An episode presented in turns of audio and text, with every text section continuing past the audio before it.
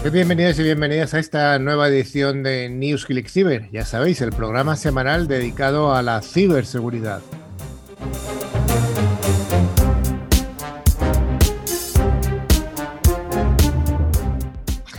Cada semana os traemos las mejores noticias del sector, damos nuestras píldoras informativas, desarrollamos algún aspecto de interés y contamos con la presencia de algunas de las personas más relevantes en el mundo de la ciberseguridad, no solo en España, sino también en Latinoamérica.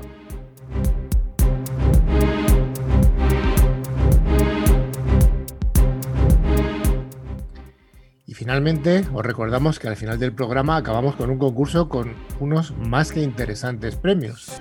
NewsClick Cyber lo realizamos un equipo de personas que nos dedicamos profesionalmente a la ciberseguridad. Damos un cordial saludo a toda la audiencia que nos escucha, tanto a través de las emisoras de FM como a aquellos oyentes que nos escuchan o con posterioridad a través de los podcasts mientras que hacen deporte, mientras que cocinan o mientras que cuidan a los niños.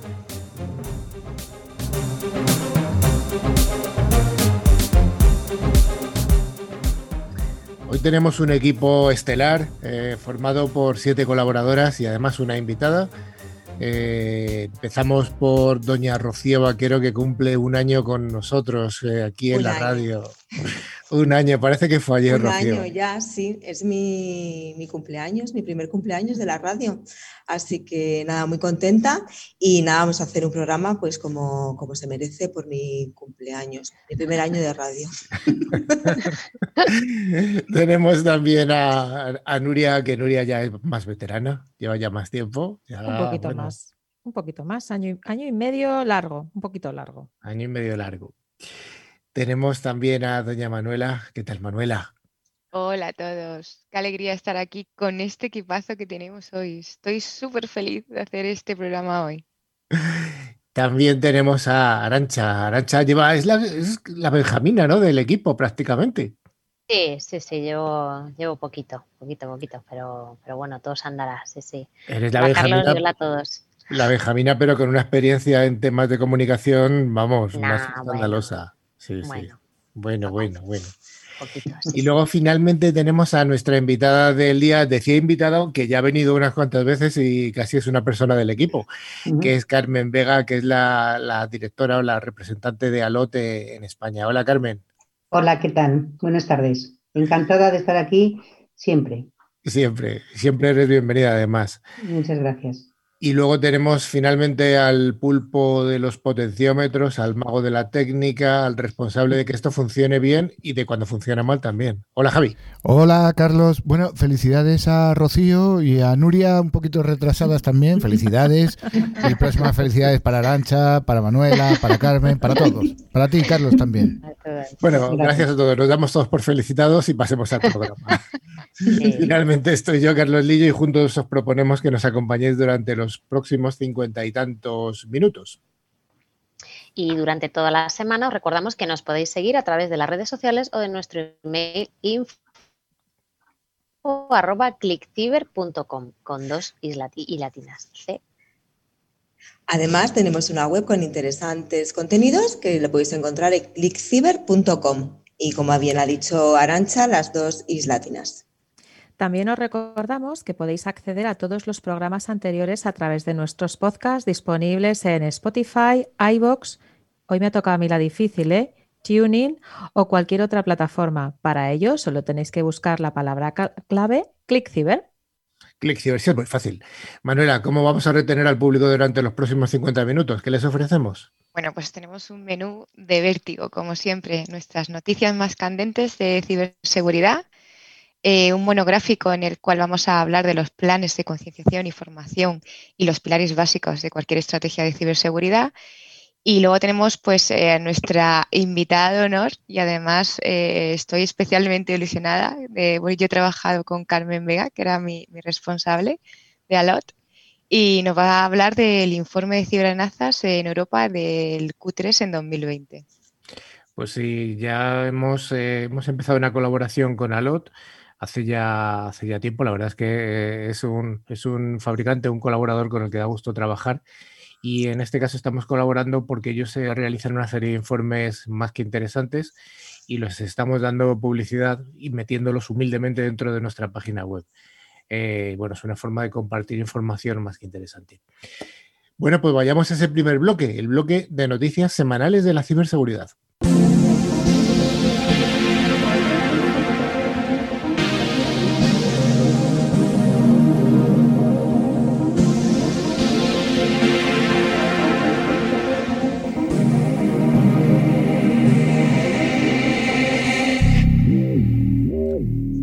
Cada semana Netscope, solución líder en protección de entornos cloud, nos va a traer las noticias más jugosas de la semana.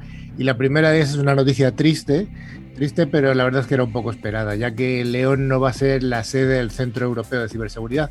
El puesto de esta sede se lo lleva Bucarest. Enhorabuena a los premiados. Pues sí, Carlos, triste noticia. El alcalde de León, José Antonio Díez, ha lamentado que León no, haya sido elegida como, sede del Centro Europeo de Ciberseguridad, pero al mismo tiempo se ha mostrado muy satisfecho por la unanimidad social, política y económica lograda en torno a su candidatura. La candidatura española fue derrotada en la primera votación, ocupó la penúltima posición empatada con Varsovia por delante de Múnich y detrás de Vilna y Luxemburgo. El Centro Europeo de Ciberseguridad se crea con el objetivo de impulsar la investigación y el desarrollo tecnológico en este ámbito en toda la Unión Europea y para complementar los trabajos de la Agencia Europea de Seguridad de las Redes y de la Información con sede en Grecia.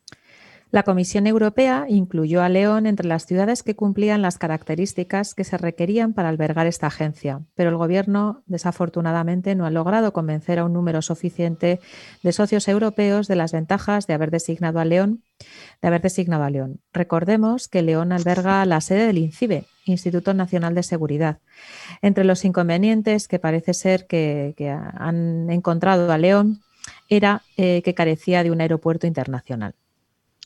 Eh, Bruselas y Bucarest pues, logran las mejores puntuaciones. Ambas ciudades fueron las que más apoyos recabaron en la primera ronda y en la última votación la capital rumana ha derrotado a la belga por 15 votos a 12. Y con esta victoria Rumanía obtiene su primera agencia europea. Pero bueno, por el contrario, nosotros ya contamos con tres. La Oficina de Propiedad Intelectual de la Unión Europea, que está en Alicante, la Agencia Europea para la Seguridad y, Salud en el Trabajo, en Bilbao, y en Vigo la Agencia Europea eh, de Control de Pesca. Y además cuenta con otras dos oficinas, el Centro Europeo de Satélites que está en Torrejón de Ardoz y la de la Unión de la Energía en Barcelona. Así que bueno, no vamos mal. No vamos mal, hombre, pobres rumanos que no tenían ninguna. Está razonable que, que se encuentre con alguna agencia.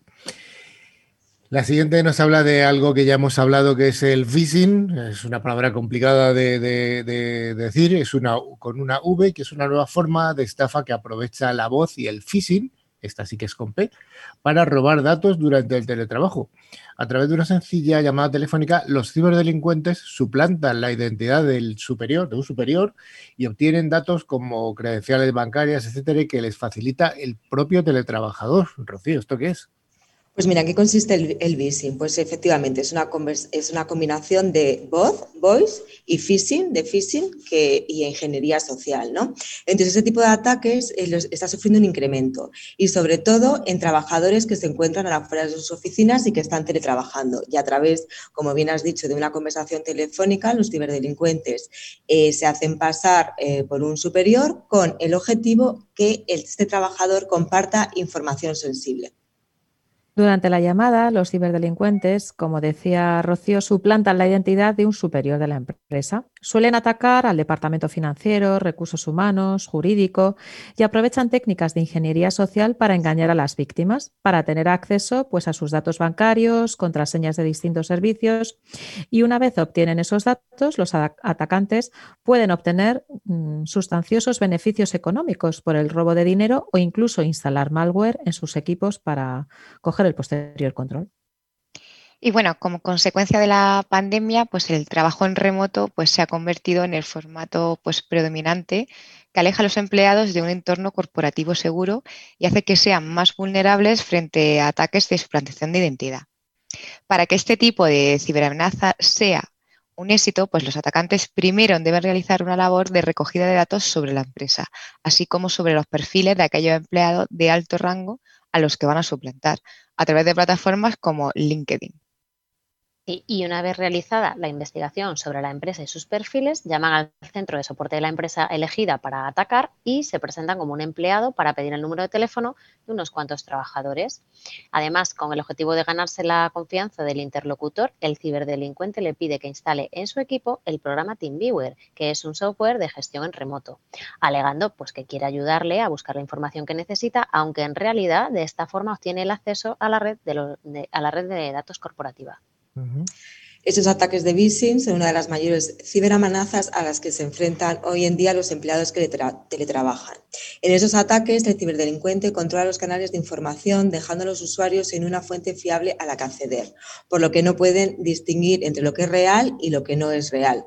Es fundamental que los empleados que trabajan en remoto sean conscientes de los riesgos de compartir información si no se comprueba la identidad y veracidad del interlocutor. Bueno, pues ya aclarado lo que es el vising, que es una amenaza que tenemos eh, en, este entorno de teletrabajo. ¿Y cómo podrían atacar tu móvil si nos conectamos a una red pública, Nuria? ¿Qué nos cuentas? Hay las wifi públicas que están por todas las partes y muchas veces nos conectamos a ellas sin tener en cuenta todos los requisitos de seguridad. Simplemente tenemos que realizar una búsqueda en cualquier lugar concurrido de locales, como puede ser un centro comercial, estación de tren, aeropuerto. Hace mucho que no voy al aeropuerto, por cierto, y descubrir que hay muchas opciones disponibles. Esto es muy útil si queremos navegar y no, y no queremos usar nuestros datos móviles, pero claro, tiene un punto muy negativo y es el de la seguridad. Pues sí, eh, ya que estas redes públicas pues, suelen ser utilizadas pues, por piratas informáticos para robar información acceden a nuestro equipo y en definitiva pues pueden poner en riesgo la seguridad y, privacidad de nuestra información. Incluso pues podrían crear redes propias y modificadas para llevar a cabo ataques maliciosos como los ataques man in the middle. Estos ataques están muy presentes en las redes inalámbricas públicas. Este tipo de ataques consiste en que un atacante se sitúa en medio entre nuestro dispositivo, en este caso el teléfono móvil, y el punto de acceso. Así logra ver toda la conexión entre ambos dispositivos. Es una manera de recopilar información poder obtener contraseñas u otros datos sensibles que nosotros pongamos cuando navegamos por la red. Para llevar a cabo este tipo de ataques suelen realizar redes, eh, suelen utilizar redes abiertas o que tengan un cifrado de seguridad débil que puedan romper fácilmente. Otra acción muy popular por los piratas informáticos es la de utilizar puntos de accesos falsos. El atacante lo que hace es crear una red wifi que mm, simule ser la legítima con un nombre similar. Por ejemplo, la, eh, por ejemplo, eh, la víctima se conecta y cree que está navegando por una red wifi que pertenece a un establecimiento, pero en realidad ha sido creada por un intruso que se encuentre cerca con el objetivo de robar información y tomar el control del móvil. También pueden inyectar un DNS malicioso en la red Wi-Fi. Esto significa que pueden hacer que al entrar en páginas web populares donde tenemos que iniciar sesión o poner nuestros datos, en realidad nos están redirigiendo a una web controlada por los ciberdelincuentes, por los atacantes. El usuario que se conecte con su móvil, por ejemplo, a una cuenta de correo electrónico, en realidad está accediendo a un sitio modificado de forma maliciosa y que simula ser legítimo. De esta forma, cuando realmente pone sus datos para iniciar sesión, estos terminan en el servidor controlado por los ciberdelincuentes. Bueno, ya hemos metido miedo, pero ¿cómo conectarnos con seguridad a redes Wi-Fi? ¿Qué pistas podemos dar a nuestros oyentes? Pues lo primero es, tenemos que extremar las precauciones y no comprometer sobre todo nuestra seguridad. Y por eso, pues vamos a hablar de unos cuantos conceptos básicos. ¿vale? El primero siempre es usar herramientas VPN cuando navegamos por un Wi-Fi público. Esto lo que hace es cifrar nuestra conexión y evita así que la información pues, puede ser interceptada. Es algo que podemos usar tanto en móviles como en equipos de escritorio. Como segundo TIC, debemos tener cuidado a la hora de introducir datos para iniciar en esa red. A veces también pueden solicitarnos información personal como correo electrónico o un número de móvil y podría ser utilizado por los atacantes para recopilar nuestros datos si esta red resulta que es maliciosa. Y por último, y más importante, siempre hay que tener sentido común. Es, esencial evitar iniciar sesión en sitios sensibles, por ejemplo, también asegurarnos de que nos estamos conectando a redes que no estén abiertas y que están utilizando siempre un cifrado seguro. Bueno, hay un par de estos tips que sí que son de sentido común o incluso bastante habituales, pero el caso este de las VPNs que ha comentado al principio Manuela, ¿es complicado instalarse una VPN o es fácil? Esto, esto para el público normal, ¿qué es? ¿Es complicado? ¿Tú lo ves complicado instalarte una VPN en un móvil? Pues yo la verdad es que nunca lo he hecho porque nunca me conecto a, redes wifi con, mi móvil que no sean seguras. Entonces, eh, no sé cómo sería, la verdad, conectarse, pero seguramente no sea complicado tener una red eh, segura de, a través de una VPN en el móvil. Mm, yo tengo alguna, alguna VPN de estas en los móviles que sí que la he utilizado en alguna ocasión, por lo típico que te vas a un sitio así rarete y quieres hacer una consulta en tu banco o estás en el extranjero y quieres hacer una consulta en el banco. Esto es de lo que estamos hablando. Yo tengo una aplicación que se llama Windescribe, hay muchas, por supuesto, la inmensa mayoría son gratuitas y tienen una parte de pago. Una parte de pago cuando sobrepasas cierto caudal o cierto ancho de banda. Pero bueno, sí que son, son, son muy sencillas de utilizar, de verdad. Yo, si queréis tomar nota de la mía, wind escribe, o sea, viento, escribir. Dicho así en traducción. Pues tomamos notas todas. que hay muchas más, pero bueno, esta me la dijo mi hijo, ¿eh? que es, eh, ya sabéis. Bueno, la siguiente noticia nos habla de que las operadoras de ransomware están contactando telefónicamente con sus víctimas, ¿no, Nuria? Grupos de ciberdelincuentes están utilizando una nueva estrategia para incrementar la presión sobre las empresas que se niegan a pagar el rescate después de sufrir un, ataque. Según informa ZDNet, varios grupos dedicados al ransomware han comenzado a llamar a las empresas que intentan recuperarse de un ataque mediante una copia de seguridad de sus archivos. Un portavoz de NCSoft comenzó a ZDNet que entre los grupos que hasta ahora están utilizando call centers figuran operadores de SecMed, Maze, Conti y Ryuk. Según se indica, eh, los grupos podrían estar usando el mismo centro para realizar las llamadas, sobre todo porque las plantillas en que se basan, su argumentación son pues, básicamente las mismas. Y el guion utilizado incluye planteamientos como el siguiente, esto todo traducido por ZDNet. Eh, en plan, sabemos que una compañía eh, de, tecnologías de la información de terceros está trabajando en su red. Nosotros continuamos monitoreando y sabemos, monitorizando y sabemos que está instalando el antivirus Sentinel-One en todas sus computadoras, pero ha de saber que no les ayudará. El empleado del call center agrega, si quiere dejar de perder el tiempo y recuperar sus datos eh, esta semana, le recomendamos que discuta esta situación con nosotros en el chat o los problemas con su red nunca terminarán. Las víctimas han dicho que, los llamaron, que lo que las personas que llamaban hablaban en un inglés con fuerte acento, lo que les llevó a concluir que probablemente el call center no está situado en un país de habla inglesa. Los operadores de ransomware pues, han estado cambiando sus tácticas y adaptándose a nuevos entornos pues, muy rápidamente. Cuando las organizaciones comenzaron a hacer copias de seguridad, los delincuentes empezaron a descargar archivos sensibles antes de cifrar los sistemas y amenazar con publicarlos si las víctimas no cumplían. Google, Google, el gigante norteamericano, ha sufrido una caída. Ni nos alegramos ni nos apenamos. Es simplemente un hecho que todas las empresas son susceptibles de ser atacadas, las muy grandes y las muy pequeñas. En este caso ha sido este gigante norteamericano que ha sufrido una caída temporal en todo el mundo y ha dejado tirados a millones de usuarios.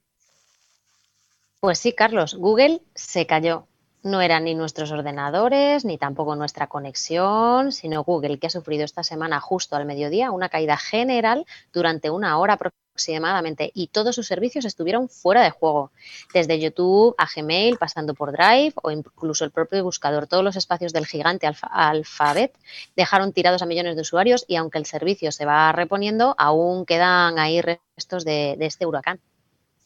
Aunque no se conoce ni el origen ni el alcance del fallo, todo apunta a un problema global bastante profundo que ha conseguido tumbar a una de las compañías más grandes del mundo y todas sus ramificaciones. Según webs como Down Detector, que rastrean fallos en sistemas como el del citado Google, todos los servicios de la compañía estuvieron caídos, con picos de quejas en Europa y en Estados Unidos. La empresa aún no ha dicho nada al respecto de forma general. Sí se pronunciaron ramas como YouTube, pero el fallo fue generalizado y afectó a todos y cada uno de los servicios. Incluso los que funcionan de una forma más independiente, como YouTube, estuvieron totalmente caídos.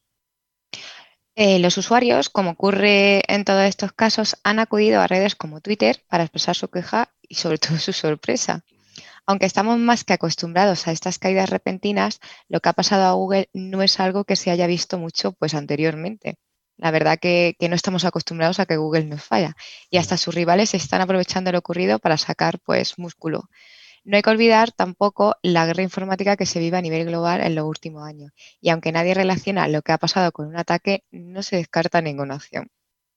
Sí, y es que toda su red estuvo sin servicio, incluso Pokémon Go y no volvió hasta pasada una hora por lo menos. Y fue la propia compañía a través de sus herramientas de análisis de servicio la que mostraba que todos sus, sus, sites estaban sufriendo problemas graves y empezaron a dar respuesta. Concretamente YouTube, a través de su perfil en Twitter, comunicaron que eran conscientes de que muchos usuarios estaban teniendo problemas para acceder al canal, que eran conocedores de ello y que lo estaban investigando y que irían eh, actualizando periódicamente los avances que fueran teniendo. La verdad es que el tratamiento comunicacional de la compañía ha sido muy bueno y tranquilizador eh, para los usuarios. A falta de conocerse más detalles, algunos medios empiezan a indicar posibles problemas con los sistemas de autenticación de usuarios, incluso errores en las, en las actualizaciones. Pero todos son hipótesis a expensas de una respuesta oficial. Lo mejor es que poco a poco se recupere la normalidad. Pues sí, se recuperará y todo volveremos a confiar otra vez en Google y en Gmail y en todas sus aplicaciones. bueno, también hay que decir que el corte fue breve y chiquitito, o sea, no fue una caída de, de mucho tiempo, fue muy pequeñito. Lo que pasa es que ya, tanta gente, pues claro. Bueno, de hecho, que, todos vivimos enganchados a los servicios de Google. Y yo creo que aquí el que no tenga algo de Google, pues que levante la, mano. Mm. Sí, entonces por poco tiempo que sea el impacto es, muy grande, es brutal. Correcto, sí. Oye, se nos acaba el año 2020, estamos ya acabando el adviento y ¿cuáles son las tres grandes tendencias del cibercrimen para el próximo año? Ay, pues aquí tenía que aparecer nuestro COVID-19. El coronavirus ha causado un enorme impacto en la ciberseguridad de los usuarios durante estos meses y en nuestras vidas, he de decirlo. Por un lado, los ciberdelincuentes han utilizado frecuentemente contenidos relacionados con el virus como cebo para introducir malware. Por otro, el, incremento del teletrabajo ha hecho crecer el número de incidentes también. Pues sí, en este sentido, los, expertos en ciberseguridad consideran que partes de estas consecuencias continuarán sobre todo durante 2021, teniendo en cuenta este contexto. CX Loyalty, compañía multinacional líder en soluciones de fidelización y customer engagement, analizan las tres grandes tendencias que darán forma al cibercrimen en los próximos meses. Pues sí, Manuela, y encabeza la lista, como no, ciberataques relacionados con la vacuna contra el COVID-19. Y es que la mayoría de las organizaciones especializadas en ciberseguridad coinciden que el interés despertado por el COVID-19 ha generado un aumento en ciberataques en el 2020, como así ha sido y hemos sufrido. Como por ejemplo tenemos eh, los archivos maliciosos que simulan ser informes o remedios contra el virus que han servido de gancho para numerosas campañas, tanto de phishing como ransomware y los expertos señalan eh, dentro de esta línea que estas amenazas continuarán en 2021, aunque el foco de interés cambiará hacia temas como la vacuna, que comenzará a aplicarse en muchos países desde principios de año. Bueno, luego también tenemos pues otra amenaza por eh, la consolidación del teletrabajo, que también bueno, pues ha venido también para, para, quedarse. Entonces, el auge del teletrabajo debido a la pandemia ha generado un aumento de la superficie de ataques para los ciberdelincuentes. Ahora se pueden dirigir hacia ordenadores personales, que generalmente cuentan con menor medidas de protección que los sistemas que tenemos en las oficinas, dado que eh, muchas compañías también tienen pensado mantener sus medidas de teletrabajo durante el próximo año. Los seguirán pasando muchas horas utilizando sistemas y dispositivos en entornos generalmente menos protegidos, por lo que es previsible que los incidentes no decrezcan. Y también hay que tener en cuenta el comportamiento de los usuarios. Será mucho, eh, mucho más importante eh, para los ciberdelincuentes. Es decir, los ciberdelincuentes están teniendo cada vez más en cuenta el comportamiento de los usuarios para cometer sus ciberataques. Es decir, se basan en técnicas de ingeniería social, como las estafas de tipo BEC, Business Email Compromise, o el fraude del CEO o el timo del CEO, en las que suplantan la identidad de conocidos legítimos del usuario para engañarlo y extraer credenciales con las que poder acceder a sus sistemas. Está claro, y bajo todas estas circunstancias, ¿qué medidas de protección podemos dar a nuestros oyentes para proteger esta identidad digital? Pues lo que siempre, siempre desde New Click Cyber eh, lo que fomentamos es la concienciación en las buenas prácticas en ciberseguridad, como la verificación de todos los correos electrónicos y no facilitar en ningún concepto datos personales hasta comprobar que el remitente o el sitio web es legítimo. Como segunda eh, recomendación, o ofrecer, tenemos ofrecer la utilización de VPN seguras tanto en el ordenador como en, sus como en los dispositivos móviles para garantizar que los datos que se envían están cifrados y así reducir el riesgo de robo de datos personales. Luego también es necesario pues, emplear herramientas de protección capaces de escanear los dispositivos en búsqueda de vulnerabilidades. Comprobar también periódicamente, mediante herramientas de escaneo web, que los datos personales, como cuentas de correo y contraseñas, cuentas bancarias o números de tarjetas de crédito, no han estado expuestos a cualquier alguna fuga o robo de, información, de datos y puedan estar siendo utilizados de manera fraudulenta por los ciberdelincuentes. Bueno, ya nos estamos metiendo en unas fechas navideñas, fechas de compras, eh, Papá Noel está por ahí, los Reyes Magos están pululando y entrando en estas fechas, para finalizar el bloque de noticias, vamos a contar cinco truquitos ¿no? que pueden utilizar, que van a utilizar seguramente los ciberdelincuentes para robarnos durante la Navidad. Y es que para evitar llevarnos un buen susto en estas fechas tan señaladas, es importante que tengamos mucho cuidado con la información. Sobre todo, yo creo que a la hora de hacer las compras en Internet, que es lo que está ahora todo el mundo haciendo, ¿no? Pues sí, Carlos, en eso estamos todos. Y es que las de este año serán sin duda unas navidades diferentes, en las que el comportamiento de los consumidores se verá afectado por la crisis sanitaria. Muchas personas realizarán sus compras a través de Internet, sobre todo, por lo que es previsible que los ciberdelincuentes vuelvan a intentar sacar el máximo crédito posible de esta situación y es que el 30% de todas las compras navideñas se realizarán a través de canales digitales, frente al 23%, 23 registrado durante el mismo periodo del año pasado. Como los ciberdelincuentes siempre siguen la pista del dinero, os traemos un listado de las cinco estafas más habituales que pueden encontrarse los usuarios durante las próximas semanas. Pues el primero de ellos es el robo de tarjetas. Ante el aumento de las compras online, es vital proteger los datos de las tarjetas de crédito para que no se vean comprometidas. Y es que es habitual que los, ciber, em, que los cibercriminales intenten robar ese tipo de información cuando realizan ataques de phishing en los que suplantan a un tercero por un correo electrónico u otro medio para engañar al usuario y que los entreguen sin pensarlo. Eh, para evitar este tipo de trucos sucios, lo mejor que, puede hacer el usuario es desconfiar de cualquier solicitud de datos. En su lugar, lo más recomendable es contactar por otra vía con la compañía o la persona que lo solicita pues, para, salir de, para salir de dudas. Asimismo, otra recomendación es que nunca almacenemos los datos cuando realicemos un pago a través de, una página web. Eh, aunque pueda reducir la comodidad de las compras, porque es muy cómodo pues ticar a la página y que nos guarde los datos y poder comprar, pero pues eh, esto va a reducir las posibilidades de que un actor de amenazas ¿no? pueda robar eh, nuestros datos y que nos veamos comprometidos. También es importante activar el servicio de alertas móviles en tiempo real para recibir un mensaje de texto cada vez que utilizamos la tarjeta de crédito. Estas alarmas, pues por supuesto, permitirán reducir el tiempo que pasa entre el robo de los datos de la tarjeta de crédito y su uso fraudulento. Otra de las recomendaciones muy importante, ojo con las notificaciones de envío. Es muy importante que tengamos especial cuidado con las notificaciones de envío por correo electrónico y a través de mensajes de texto. Los autores de, los autores de amenazas, los ciberdelincuentes, utilizan señuelos de envío durante todo el año para intentar robar las credenciales de los usuarios. Pero en esta época del año, con el aumento del consumo, los consumidores corren todavía un riesgo aún mayor precisamente porque se realizan más compras. Bueno, luego también están las ofertas demasiado buenas. Pues si algo parece demasiado bueno para ser verdad, probablemente pues lo sea. Y lo mismo, ocurre que lo mismo ocurre con las grandes ofertas durante estas semanas. Hay que permanecer eh, en alerta frente a correos electrónicos de phishing que prometan grandes descuentos y le piden que, mm, que actúe con urgencia.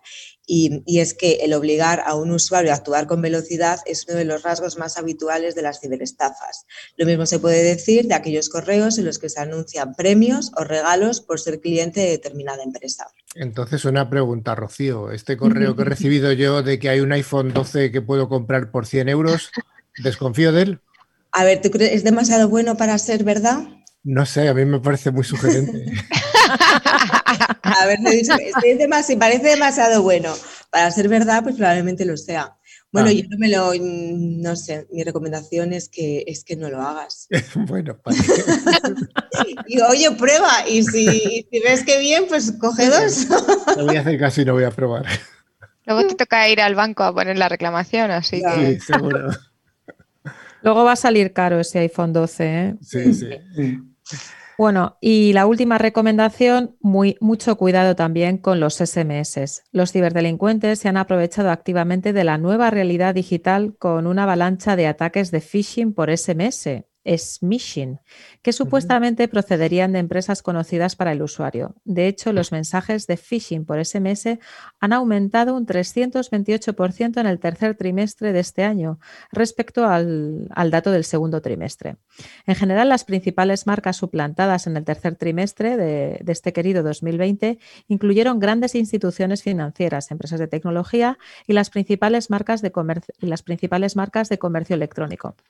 En el cuarto trimestre, ahora mismo se está viendo también un aumento significativo de mensajes falsos relacionados con micropréstamos y financiación al consumo, así como con la campaña navideña. Como se ve, bueno, como podemos dar muchos ejemplos, es crucial tener mucho cuidado con los enlaces incluidos en mensajes de textos que uno no espera. Y bueno, y como última recomendación de hoy con nuestras fechas navideñas, cuida tu cuenta de Netflix. Pues sí, oh. Dado que mm. es probable que cada vez pues, que más usuarios pues, se quedan en casa ¿no? durante la época navideña. A la fuerza. Y eso iba a decir, y cuando nos obligan a estar en casa, no porque queramos un poquito de manta y sofá, es porque, bueno, nos lo, nos lo dicen así, que es la, la, mejor opción, ¿no? Pues es importante sobre todo advertir a, advertir a nuestros consumidores que estén atentos, sobre todo eh, en la, eh, en la época navideña, como estamos diciendo, de los intentos de phishing relacionados con los servicios de streaming de contenidos, que incluyen el uso de páginas de inicio de sesión falsas. Es importante, sobre todo, no acceder nunca directamente a las páginas de inicio de sesión desde ninguna comunicación por correo electrónico. En su lugar, pues es aconsejable siempre iniciar la sesión directamente del sitio del proveedor de servicio ante cualquier petición de actualización de datos o de reinicio de sesión o a través de nuestro correo electrónico. ¿Vale? Entonces.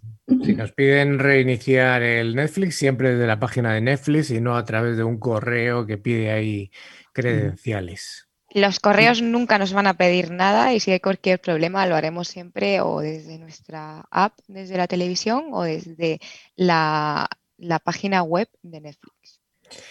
Bueno, pues hasta aquí las noticias y haced caso a la recomendación de Rocío contra esos anuncios de iPhone a 100 euros. No los compréis, que probablemente sea una estafa. Si fuera 110 euros ya sería otra cosa. 105 empezamos a hablar.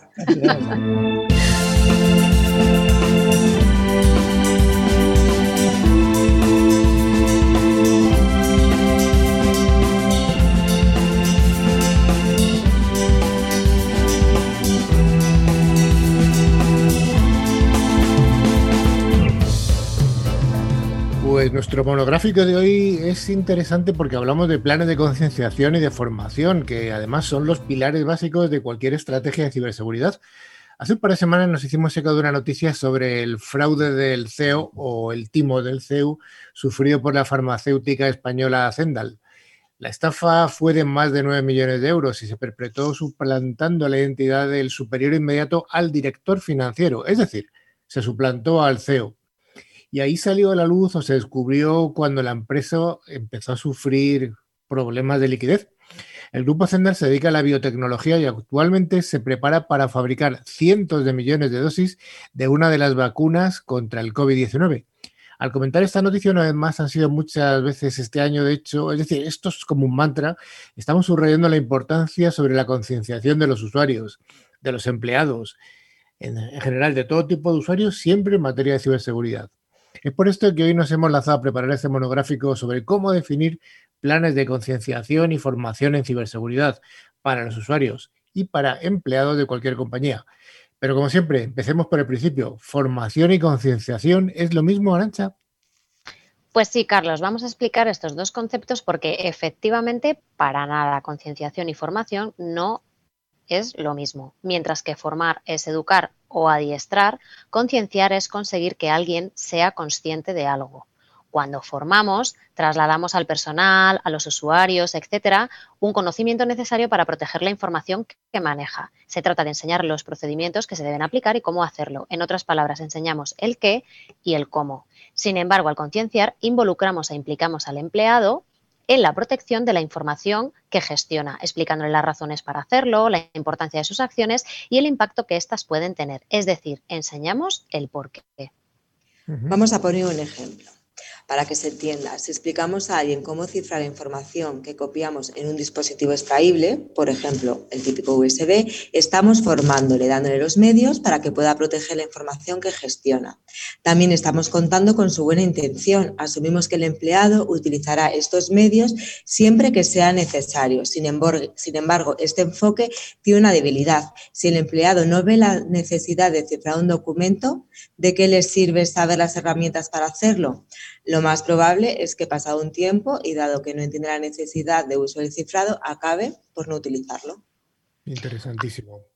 Pues sí, así es, Rocío, pero, eh, pero sí de verdad somos capaces de concienciarle de esa necesidad de proteger la información de su compañía y de que la negligencia de no hacerlo puede tener pues, un impacto importante en el negocio o incluso en la reputación de la compañía, llegado este momento, pues puede que no recuerde cómo utilizar la herramienta de cifrado, pero al estar concienciado de la necesidad de su uso, no dudará en informar del cómo porque tiene muy claro el por qué, porque tiene muy claras las consecuencias de sus acciones. El impacto de sus acciones eh, de hacer un clic en un enlace de un mail, pues puede ser muy malicioso. Es decir, no solo hay que formar a los usuarios, hay que concienciarles y sobre todo nuestro principal objetivo es conseguir cambiar su, su, comportamiento. ¿Cuántas veces hemos hablado esta temporada de los happy clickers o serial clickers, ¿no? Usuarios que hacen clic en veces pues para que les toque este iPhone 12 del que estábamos hablando hace un minuto. Pero si conseguimos que ese tipo de usuarios, antes de hacer clic en un enlace que les llega por correo electrónico, piensen, ¿no? Y que incluso digan, oye, que este mail es malicioso y lo puedan reportar pues al departamento de IT de su compañía o al SOC o a quien corresponda, pues habremos logrado un triunfo. Es más, habremos conseguido integrar a esos usuarios en la estrategia de ciberseguridad de la compañía. Y lo podemos mirar desde diferentes puntos de vista. O los convertimos en la primera o en la última barrera de seguridad perimetral. Porque cuántas veces hemos repetido este año que ya el perímetro de antaño no existe, que ya no existen ni los castillos, ni las princesas, ni los príncipes, que hemos migrado al cloud, todos datos y usuarios. Y por tanto los usuarios son el nuevo perímetro. Efectivamente, el nuevo perímetro parece ser que es el usuario. Pero ¿por dónde empezaríamos para definir este plan de concienciación y de formación para un usuario o para nuestros usuarios? Pues mira, Carlos, en primer lugar, tenemos que ser conscientes de los conocimientos de ciberseguridad de nuestros usuarios, qué nivel tienen. Desafortunadamente, no todo el mundo sabe que es un ransomware o una APT o un threat actor o qué es el timo del CEO. Por eso el primer paso de todo buen plan de concienciación y formación a nuestros empleados es la evaluación de estos. ¿Y cómo podemos llevar esto a cabo? Pues podemos hacerle una especie de assessment o cuestionario, aunque hay que decir que no a todo el mundo le gusta hacer un examen, pero bueno, también se puede llevar a cabo una campaña ciega de phishing, por ejemplo. Es decir, lanzamos un email simulando que es un ataque de phishing y aquellos usuarios que hagan clic en el enlace supuestamente malicioso, pues les mostramos simplemente una pantalla de error o página no encontrada. De este modo, no van a saber que realmente se trata de una simulación y ellos han picado. Y sin embargo, nosotros podemos recoger datos reales sobre el comportamiento de nuestros usuarios. Yo también destacaría que es importante no enviar el mismo mail o plantilla simulando un ataque de phishing a todos nuestros usuarios y sobre todo no enviar todos los mails al mismo tiempo. Por ejemplo, podemos enviar varias plantillas distintas de lunes a viernes en distintos horarios a todos nuestros usuarios. De este modo, así evitamos el hecho de que algún usuario em, eh, que eh, un usuario se dé cuenta de que estamos llevando a cabo una campaña de phishing y se le empiece a contar unos a otros. Saber exactamente el nivel de nuestros usuarios es clave para poder definir a posteriori el correspondiente plan de formación, de acuerdo con sus conocimientos previos. Por supuesto, esto no va de lanzar una campaña de phishing. Supongamos eh, que en enero y hasta el año que viene nos hemos olvidado. Es recomendable lanzar campañas de phishing con cierta regularidad, por ejemplo, una vez al trimestre. Pues sí, el siguiente paso en todo programa de concienciación y formación que se precie es precisamente la formación y la educación podemos enrolar automáticamente a todas las víctimas de nuestras simulaciones de phishing pues en cursos de formación. Ahora bien, a mí me gustaría destacar que esto no va a ser el típico vídeo en inglés ¿no? que dura dos horas y luego respondemos a diez preguntas y esa no es una formación efectiva para nada es mucho mejor lanzar training mucho más cortos, de 15-20 minutos, y que sean interactivos, que continuamente requiera la intervención del usuario respondiendo a preguntas, teniendo que hacer clic en distintos sitios para poder ver toda la información de dicho curso. Es decir, que no pongan el vídeo de background mientras sigan trabajando. Otro hecho importante, y hay estadísticas que dan fe de ello, es el tiempo que un usuario puede dedicar a temas de formación en ciberseguridad al año y este tiempo no supera las dos horas. Por ese motivo necesitamos enganchar al usuario, hay que captar su atención. Yo también destacaría eh, que la formación tiene que estar relacionada con las amenazas existentes actualmente. Y, por ejemplo, haciendo referencia a la noticia de la farmacéutica Zendal, para mí a día de hoy es básico que, por ejemplo, los departamentos financieros o el departamento de administración o el de recursos humanos o los departamentos que están gestionando las nóminas sepan qué significan las siglas BEC, ¿no? de las que hablábamos antes, Business Email Compromise que es una de las que una de las cosas básicas que tienen que hacer, como comentábamos también antes, es fijarse muy bien en el dominio desde el que reciben un correo y que si reciben un correo desde nuria@clickciber.com se fijen si el dominio tiene CKC o hemos perdido alguna C por el camino. Y, por ejemplo, se están dando muchos ataques de suplantación de la identidad de empleados, pidiendo a los departamentos de recursos humanos o al departamento que gestiona las nóminas para solicitar el cambio de la domiciliación bancaria. Por tanto, las personas que trabajan en estos departamentos tienen que ser conscientes de que, se están de que se están llevando a cabo este tipo de ataques y verificar que realmente el empleado quiere cambiar su domiciliación bancaria, llamándole por teléfono y confirmándolo, no porque lo ponga en un correo. No porque lo pongan en un correo. Oye, ¿cómo podemos comprobar que los usuarios están cambiando su comportamiento? Pues muy sencillo, Carlos. Habilitamos cauces automáticos para que nuestros usuarios nos avisen, pues, por ejemplo, de que han recibido un email malicioso. Y con esto no me estoy refiriendo a que envíen al CISO de la compañía un mensaje en plan, no sé si este email que he recibido es un mail de phishing. No, no, no, no. Me refiero a que, por ejemplo, podemos habilitar en su cliente de correo un botón que sea reportar phishing, de tal modo que automáticamente se chequea si realmente ese email es malicioso y si lo es, procederá a retirárselo de su buzón y del buzón de todos aquellos usuarios que lo hayan recibido. Y siempre dar feedback al usuario, es decir, decirle si realmente el mail que ha reportado era malicioso o no lo era. Y también darle las gracias porque estaremos reforzando su concienciación en materia de ciberseguridad. Supongo que esto es un ciclo y que al final hay que volver a empezar por el principio. Así es, necesitamos medir la eficacia de nuestras campañas de phishing, del tipo de formación que estamos impartiendo para detectar posibles gaps y conseguir poco a poco que el ratio medio de nuestros usuarios que hacen clic para que les toque el iPhone 12 sea inferior. Y un ratio estimado a día de hoy como aceptable por muchas compañías suele estar en torno al 12%, casi nada. ¿eh? Casi nada. Y bueno, como último, pues recordar que la formación en materias de ciberseguridad es obligatoria por compliance y ya que tenemos que hacerla, pues que la hagamos de una manera efectiva. Pues ya que hay que hacerla, hagámosla bien, efectivamente. Bueno, pues hasta aquí el monográfico y ahora tenemos una cuña especial.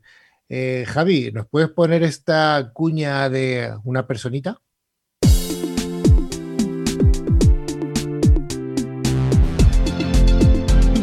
Yo no comparto el ciberbullying. Hashtag. No compartas. Hashtag. Stop bullying. Tú también puedes pararlo. Juntos podemos pararlo. Si todos contribuimos, haremos un gran gesto hacia todos esos adolescentes que se sienten amenazados acosados, humillados o avergonzados por otras adolescentes. Yo no comparto el ciberbullying. Hashtag no compartas. Hashtag stop bullying. La voz más simpática tiene María Guillén, que es la autora de este, de este mensaje corto que habla sobre el ciberbullying. Es una niña de 10 años y que pertenece al Colegio Arcadia de Madrid. Nos ha hecho llegar esta, esta, esta cuña y nos ha parecido más que interesante ponerla. Yo creo que hay que darle un aplauso a María. Y animamos a otros, a otros chavalines y chavalinas a, que nos envíen cosas eh, parecidas. Mm. Bueno, pues vamos a pasar a la entrevista.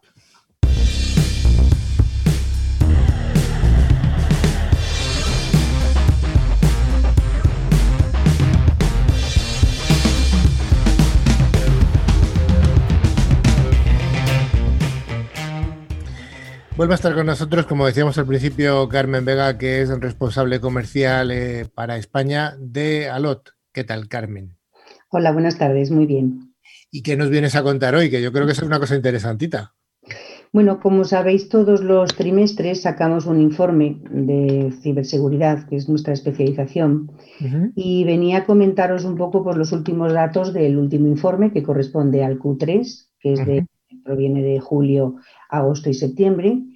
Y bueno, pues los datos primero vienen a corroborar todo lo que habéis estado comentando. Básicamente, yo creo que todos los que nos estamos dedicando a la ciberseguridad estamos compartiendo el, el gran auge lamentable que están teniendo los ataques y especialmente en, esta situación de COVID. ¿no? Y lo recalco porque uno de los datos que más, al menos a mí en la lectura del informe, me ha sorprendido, es que van muy parejos a la evolución del COVID. Y me explico. Eh, por ejemplo, este trimestre, hablo siempre del, de julio, agosto y septiembre, el Q3, Sí, el verano. hemos- exactamente, hemos tenido 750 millones de bloqueos. Hemos realizado, hablo siempre de datos europeos. Dentro de estos 750 millones de bloqueos, hemos bloqueado más en julio, algo menos en agosto y mucho más en septiembre. Es decir, ha habido eh, concretamente 241, 241 y medio en julio, 237, 38 en agosto y 270 casi en septiembre. ¿Esto qué nos dice? Que en la medida en lo que, si, si recordáis los datos de COVID en julio y en agosto, iban bajando, de pronto en la tercera ola, que es lamentablemente en la que estamos, fueron subiendo, empezando a incrementar en septiembre. Y esto va muy en relación con que somos más atacados en la medida en la que estamos más eh, eh, metidos en casa, más, más en una situación de teletrabajo. Esa, esa, eh, es- esa situación que decía antes Manuela de manta y, y- película, ¿no? A fin de cuentas es eso, estar en Sí, casa. sí. Y, y entre otras cosas es porque creo que lo hemos comentado en otras ocasiones, es porque inconscientemente nos relajamos. Todos somos muy conscientes de, que esto es, es un ataque o que estamos, somos muy susceptibles, pero nos relajamos, estamos mucho tiempo delante del ordenador, creemos que nuestra casa y todos los medios de acceso son iguales que los que teníamos en las empresas y muchas veces no lo son. Y hablo en, en general, no solo hablo obviamente en, en nosotros que estamos cercanos al mundo tecnológico, sino que especialmente trabajadores de una empresa que no se dedique al sector tecnológico, pues mm, incurren en ese, en ese relajamiento. ¿no? Entonces, habido esa- algunas- ese es un dato que nos, nos ha sorprendido mucho. ¿Hay alguna categorización así que hayáis detectado vosotros desde Alot? Sí, eh, mm, principalmente seguimos poniendo como líder, pero muy, muy distante del resto, el phishing. Phishing. Phishing está en, en el 58% de todos los bloques de ataque. El siguiente nivel es ad- adware, dentro del malware, aquellos que son específicamente a la publicidad que nos invade cuando estamos conectados, y ese está en un entorno del 30%. Respecto ya del siguiente salto, todo lo que es ataques sobre Bitcoin, porno ataques, etcétera, ya están repartiéndose entre el 1 y el 10%, pero los verdaderamente impactantes a nivel digo, del 50 y mucho por ciento es phishing y adware. Fíjate que justamente phishing- es lo que estábamos comentando, ¿no? Phishing, que es, es- es, mm, bueno, que por supuesto que campañas de concienciación y de formación como la que hemos estado comentando parece ser que es una de las cosas que la puede combatir. Y luego otra, otra cosa que quería destacar es que la parte está de, del adware, o sea, los eh, anuncios maliciosos, para decirlo de alguna manera, estos anuncios que nos salen de vez en cuando, eh, siempre nos gusta decirlo en el programa y además que es un mensaje que cala rápido a la sociedad. Digo a la gente que no está metida dentro de nuestro mundillo así tan, tan, no digo tan cerrado, pero sí tan profundo, es que si hay algo en Internet, el productor es tú si te están regalando algo, si te están dando algo, si te están bombardeando con algo, es que te están, algo te van a sacar. Mm. Así que tengamos cuidado con estos anuncios maravillosos que nos aparecen de vez en cuando, estos pop-ups. incluso muchas veces están linkados a un phishing. De, pronto vemos un adware, nos puede resultar atractivo y a lo mejor nos pilla relajados, sin querer entramos y ya inmediatamente nos bifurca hacia una web de phishing y ya estamos atrapados. ¿no? Y ahí comentar también lo que ya habéis dicho, eh, phishing por voz. Eh, cada vez se están dando mucho más estos casos. De hecho, eh, forma parte de los cinco grandes bloques de ataques en este último trimestre, especialmente a trimute.com, pero, pero, bueno, hay, otros, pero han sido, han sido realmente exitosos. y el problema es ese. Estamos viendo que si se sigue manteniendo en ese top Dos, lo que es phishing y adware, y ahora entrando phishing, es que para ellos es muy cómodo y sigue siendo muy, muy exitoso. Entonces, esa combinación de, bueno, si sigo teniendo éxito y además cada vez más, ¿por qué voy a cambiar la forma de atacar? O sea que los atacantes están, están, no están inventando técnicas nuevas, sino que están utilizando las mismas. Claro, y es por eso, porque siguen siendo exitosas para ellos. Entonces está también en nuestra actitud, lo comentaba Manuela, eh, no, no, caer en ese relajamiento, estar muy, muy alertas, no comprar los iPhones 11 a 100, a 12 a 100 euros y, y realmente estar eh, absolutamente atentos porque por encima de todas las situaciones naturales. Además, en el COVID, insisto, estamos viendo una relación de que eh, atacan cada vez más. Hace unas semanas, un familiar mío, una persona mayor, pues hace ya, justo antes de la, fue antes de la, de la pandemia, me contaba que en su barrio, en un barrio periférico de la ciudad de Madrid, pues estaba, había conocido ella alguna persona que le habían timado con algo y me contaba un poco cuál era el, proceso y era el toco mucho. Eh, una persona un poco así desvalida, tonta, que es que me ha tocado mucho esta lotería, el toco mucho o el, timo de la estampita. Y aquí pasa lo mismo en ciberseguridad. Los timos son básicamente los mismos, no se cambia. Eh, bueno, si son exitosos. Absolutamente. Imagínate, por ejemplo, un ejemplo, voy a poner mi empresa para no poner otras, que en el cambio de dominio, yo voy a ser atacada y en el cambio de dominio eh, me ponen alot con una L.com en vez de alot con dos L's, que es lo correcto. Por mucho que yo esté atenta y por mucho que sea sensible a, todo, a todo este entorno de, ataques, es muy fácil caer. El problema es eso, o sea que es, es relativamente fácil incurrir en que, bueno, pues que, que seas vulnerable porque realmente las webs sobre las que te están eh, ofreciendo ese atractivo, que al final es un ataque, están muy bien hechas. Vimos hace unos meses eh, la, Guardia Civil, la web de la Guardia Civil o del Ministerio de, España, lo que es el Ministerio del vamos, el Gobierno de España. Es que era calcado. Tenías que tener muchísima precaución porque era absolutamente como si fuera real. Entonces hay que tener mucha, mucha precaución. Están muy activos y muy vivos. Bueno, Carmen, pues te damos las gracias por haber venido una vez más. Volverás cuando hagamos el siguiente informe. Eh, y recuerdo a la gente, a toda la gente que quiera leer este informe, que está disponible a través de nuestra web, clickciber.com. Hay un apartado que es informes. Bueno, ya sabéis que estamos publicando informes que nos parecen interesantes y damos las gracias a Alot por, por hacernos partícipes de, para difundir esta información que yo creo que es, es muy valiosa para todos. Muchas gracias a vosotros.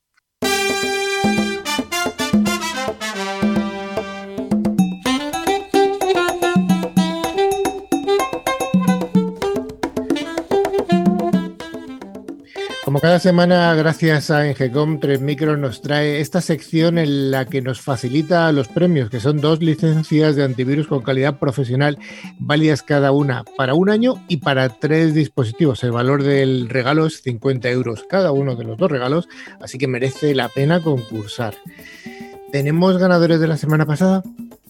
Pues sí, los dos ganadores de la, de la, semana pasada han sido Vicente Sanchís de Valencia y Andrea Sanz Esteban de Salamanca. Enhorabuena a los premiados.